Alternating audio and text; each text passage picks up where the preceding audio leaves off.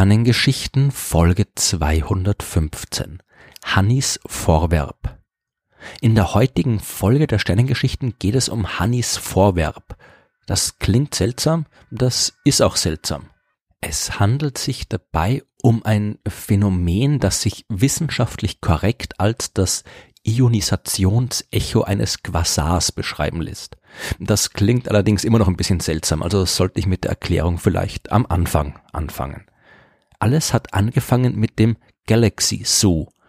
Dabei handelt es sich um ein sogenanntes Citizen Science Projekt, also ein wissenschaftliches Vorhaben, das nicht nur von professionellen Wissenschaftlern durchgeführt wird, sondern auch auf der Mitarbeit einer großen Anzahl von Freiwilligen angewiesen ist, die selbst keine Wissenschaftler sind. Im Jahr 2007 standen Astronomen von der Universität Oxford vor einem Problem. Sie wollten Aufnahmen von Galaxien klassifizieren. Welche Arten von Galaxien es gibt, habe ich ja schon in Folge 33 der Sternengeschichten erzählt. Man unterscheidet ganz grob zwei Klassen. Elliptische Galaxien und Spiralgalaxien, wie unsere Milchstraße.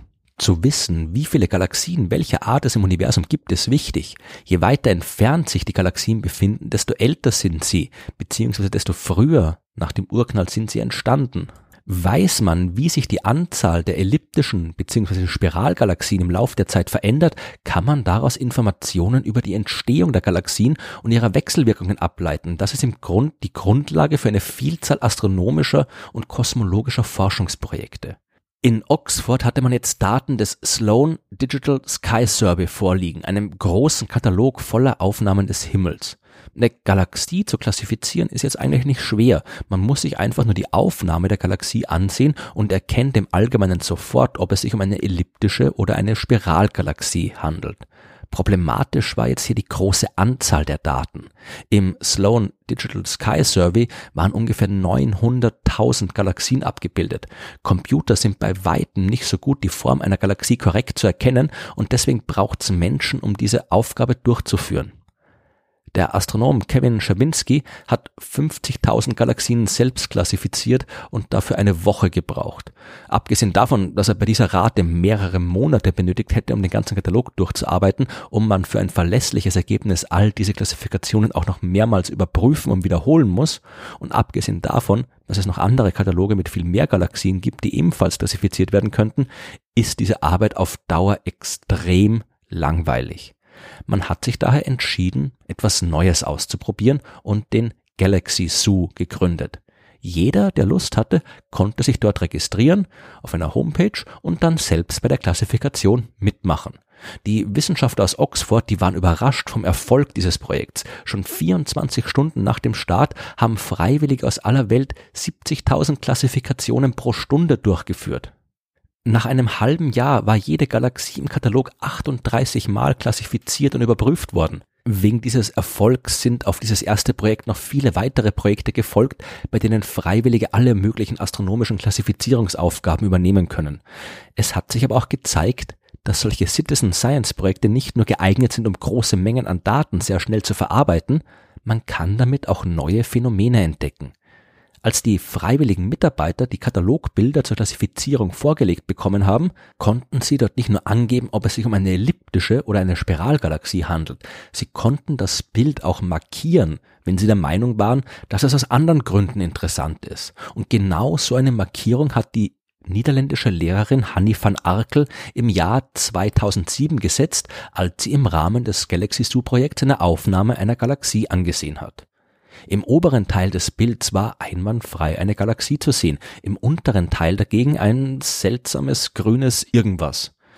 Grün ist generell auffällig auf astronomischen Aufnahmen. Es gibt kaum irgendwelche Himmelskörper, die grün leuchten. Sterne zum Beispiel sind niemals grün, wie ich schon in Folge 11 der Sternengeschichten erzählt habe. Galaxien leuchten rot, blau oder gelb-weißlich, aber grün findet man dort auch nicht. Wenn etwas grün leuchten kann, dann höchstens Gas, zum Beispiel Sauerstoff, das durch externe Energie zum Leuchten angeregt wird so wie zum Beispiel auch bei den Polarlichtern, wo der Sauerstoff in der Erdatmosphäre für die grünen Leuchterscheinungen verantwortlich ist. Und auch die Form des seltsamen grünen Dings war ungewöhnlich. Das hat keine regelmäßige Struktur gehabt, wie das bei Galaxien im Allgemeinen der Fall ist. Kurz gesagt, es war ein sehr seltsames Objekt und Hanni van Akel hat gedacht, es wäre eine gute Idee, die restlichen Freiwilligen und die professionellen Astronomen darauf hinzuweisen. Und tatsächlich war es eine sehr gute Idee, denn sowas hatte man bis jetzt noch nie gesehen und die Astronomen haben sich daran gemacht, mehr darüber herauszufinden. Mittlerweile hat das Ding den Namen Hannis Vorwerb bekommen, wobei Vorwerb niederländisch ist und so viel bedeutet wie Objekt. Hannis Objekt hat sich als so groß wie eine kleine Galaxie herausgestellt. Das Licht war von dort bis zu uns ungefähr 650 Millionen Jahre unterwegs. Es ist also ein Objekt, das sich weit außerhalb unserer eigenen Milchstraßengalaxie befindet. Direkt neben Hannis Objekt befindet sich eine kleine Spiralgalaxie mit der Bezeichnung IC 2497. Die Distanz zwischen den beiden Objekten beträgt um die 60.000 Lichtjahre. So viel ließ sich relativ leicht rausfinden. Aber was war jetzt dieses komische grüne Ding neben der eher normalen Spiralgalaxie? Folgendes Szenario scheint am plausibelsten zu sein. IC 2497 war früher mal tatsächlich eine ganz normale Spiralgalaxie. Und dann ist das passiert, was Galaxien immer wieder mal passiert. Sie begegnen einer anderen Galaxie.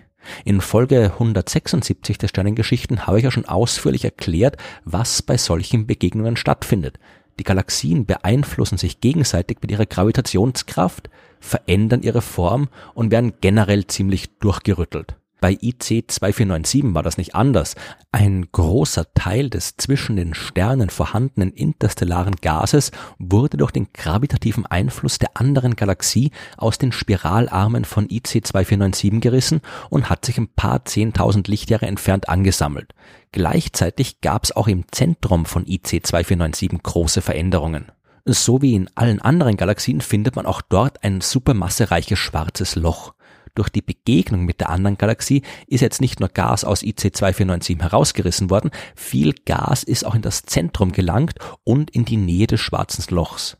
Das ganze Material ist durch die Gravitationskraft des Lochs stark beschleunigt worden und hat angefangen hell zu leuchten. Das ganze Zentrum der Galaxie und der Bereich um das schwarze Loch herum wurden enorm hell und jede Menge hochenergetische Strahlung ist ins All hinaus gelangt.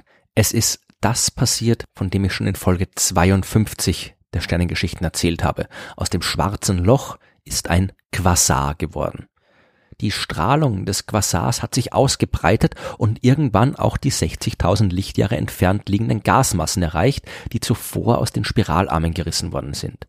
Die Strahlung hat dieses Gas zum Leuchten angeregt, genau das seltsame grüne Leuchten, das Hanni von Arkel auf ihrer Aufnahme gesehen hat. Der Quasar im Zentrum der Galaxie hat aber nicht nur Strahlung abgegeben, sondern auch Gas aus seiner Umgebung wieder weit hinaus ins All geschleudert, bis hin zu Hannis Objekt. Und der Aufprall dort hat Teile des Gases von Hannis Objekt verdichtet und die Entstehung von Sternen ausgelöst.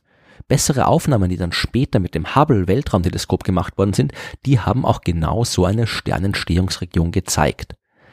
Das alles ist schon faszinierend genug. Noch faszinierender ist die Tatsache, dass Hannis Objekt uns quasi einen Blick in die Vergangenheit ermöglicht. Strahlung und Gas aus dem Zentrum der Galaxie IC 2497, die brauchen eine gewisse Zeit, um Hannis Objekt zu erreichen. Während also die Strahlung unterwegs war, und während Hannis Objekt zum Leuchten anfing, haben sich die Bedingungen rund um das zentrale schwarze Loch schon wieder verändert. Das dort befindliche Gas war verbraucht, in das supermassereiche schwarze Loch gefallen oder aus der Galaxie geschleudert. Es wurde jetzt wieder leer im Zentrum der Galaxie und der Quasar hat aufgehört zu leuchten. Auf den aktuellen Bildern sieht die Galaxie wieder wie eine ganz normale Spiralgalaxie aus und nicht wie ein Quasar. Aber Hannis Objekt zeigt uns ein Lichtecho dieser früheren Phase. Dort sehen wir heute immer noch den Einfluss des Quasars, der allerdings schon seit knapp 100.000 Jahren nicht mehr leuchtet. Hannis Vorwerb ist ein wunderbares Beispiel für die Tatsache, dass es sich immer lohnt, möglichst genau zu beobachten. Wenn man nur lang und weit genug ins All hinaus sieht, dann wird man immer etwas finden, das man vorher noch nicht gekannt hat. Angeregt durch die Entdeckung von Hanni von Arkel haben Astronomen in der Zwischenzeit weitergesucht und bei anderen Galaxien noch ein paar ähnliche Objekte gefunden. Die zufällige Beobachtung einer niederländischen Lehrerin hat der Wissenschaft den Blick auf eine bis dahin völlig unbekannte Art von astronomischen Objekt eröffnet. Und wer sich dadurch jetzt inspiriert fühlt, selbst auf die Suche nach unbekannten Phänomenen zu gehen, das Galaxy Zoo Projekt kann immer neue Freiwillige gebrauchen.